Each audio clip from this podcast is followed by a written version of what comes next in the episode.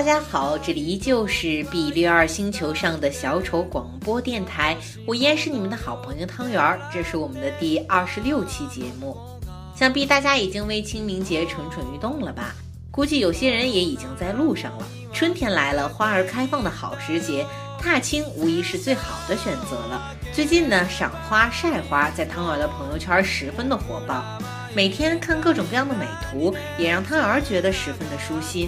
如果另一端的小耳朵们还为清明节去哪玩而绞尽脑汁的话，不妨呢走到户外，即使不远行，在明媚的阳光下舒展的伸个懒腰，想必也能发现身边的美好，而一定能感受生活的惬意吧。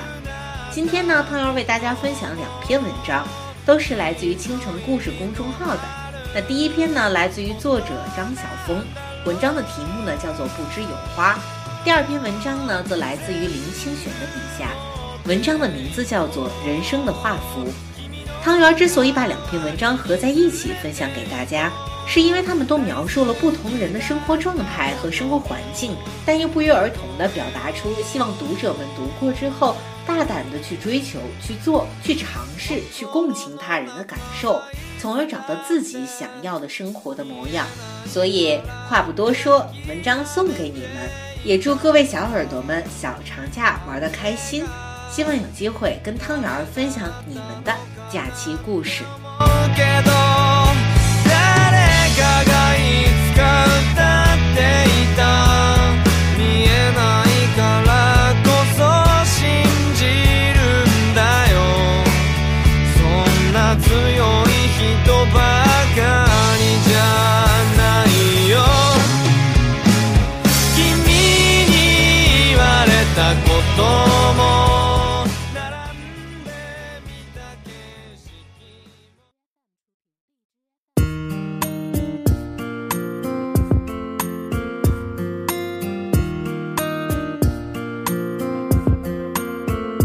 第一篇，不知有花，作者张晓峰。那时候是五月，桐花在一夜之间攻占了所有的山头。历史或者是由一个一个的英雄豪杰叠成的，但岁月对我而言，是花和花的禅让所缔造的。桐花极白极矜持，花心却又泄露些许微红。我和我的朋友都认定这花有点诡秘。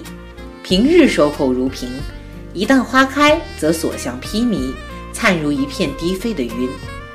车子停在一个小客家山村，走过紫苏茂盛的小径，我们站在高大的桐树下，山路上落满白花，每一块石头都因花照而极尽温柔，仿佛占满，一旦披上了绣披，也可以供女人骑乘。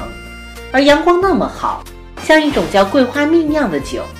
人走到林子深处，不免叹息气短，对着这惊心动魄的手笔感到无能为力。强大的美有时令人虚脱。忽然有个妇人醒来，楚红的皮肤特别像这一带泥土的色调。你们来找人？我们来看花。花？妇人匆匆往前赶路，一面丢下一句：“哪有花？”由于他并不求回答，我们也竟然不知如何接枪。只是相顾愕然，如此满山满林扑面迎鼻的桐花，他居然问我哪有花？但风过处，花落如雨，似乎也并不反对他的说法。忽然，我懂了，这是他的家，这前山后山的桐树是他们的农作物，是大型的庄稼，而农人对他们作物的花一向是视而不见的。在他们看来，玫瑰是花，剑兰是花，菊花是花。至于稻花、桐花，那是不算的。使我们为之觉到发痴的花，它竟然可以担着水怡然走过千遍，并且说：“花哪有花？”我想起少年游狮头山，站在鞍前看晚霞落日，只觉如万雁争流进度，一片西天华美到几乎受伤的地步，忍不住转身对行过的老尼说：“快看那落日！”他安静垂目道。天天都是这样的，时隔二十年，这山村女子的口气同那老尼竟如此相似，我不禁暗暗嫉妒起来。不为花而目醉神迷、惊愕叹息的，才是花的主人吧？对那大声的问我花哪有花的山村妇人而言，花是树的一部分，树是山林的一部分，山林是生活的一部分，而生活是浑然大化的一部分。它与花可以像山与云，相亲相融而不所知。年年桐花开的时候，我总想起那妇人，那位不过花朝花夕而不知有花的人，并且暗暗嫉妒。第二篇，人生的画幅，作者林清玄。我去拜访一位画家，他一向以难产著名，要很长时间才能完成一幅画。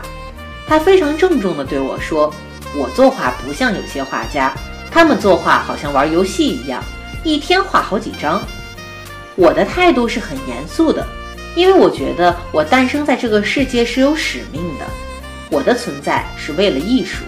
我去拜访另一位画家，他一向以快手著称，有时一天能画好几幅画。他非常轻松地对我说：“我作画不像有些画家，他们画画好像很艰难，画不出来就觉得是自己的创作态度严肃，是呕心沥血之作。”我觉得艺术是一种生命的游戏，是为人而存在的，是为了使人喜悦、使人放松、使人感受到心灵之美。没有人，艺术就毫无价值。我又去拜访一位艺术家，他说：“我想画就画，不为什么。艺术就像偶然的散步和工作。这个世界上，所有的事似乎都可以有很多完全不同的观点，然而实践了才最重要。”观点反而是次要的。严肃难产的艺术家如果画出好作品，那是好的；轻松快速的艺术家如果画出好作品，也是好的。不为什么的艺术家如果画出好作品，也是好的。我们时常因为观点的不同，在生活中执着、争辩、相持不下，并因此磨损了我们实践的力量和向前的志气。我们在人生的画幅中，有时严肃，有时轻松，有时难产，有时快速，也有的时候完全在有意与无意之间。但不管背后的动机是什么，落笔时最好有饱满的色彩、明确的构图、有力的线条、理想的风格。我在乎的不是怎么去画，我在乎的是画出了什么。就像沧浪之水，可以洗脸，可以洗脚，可以饮用。也可以冲洗污秽，但水只是水。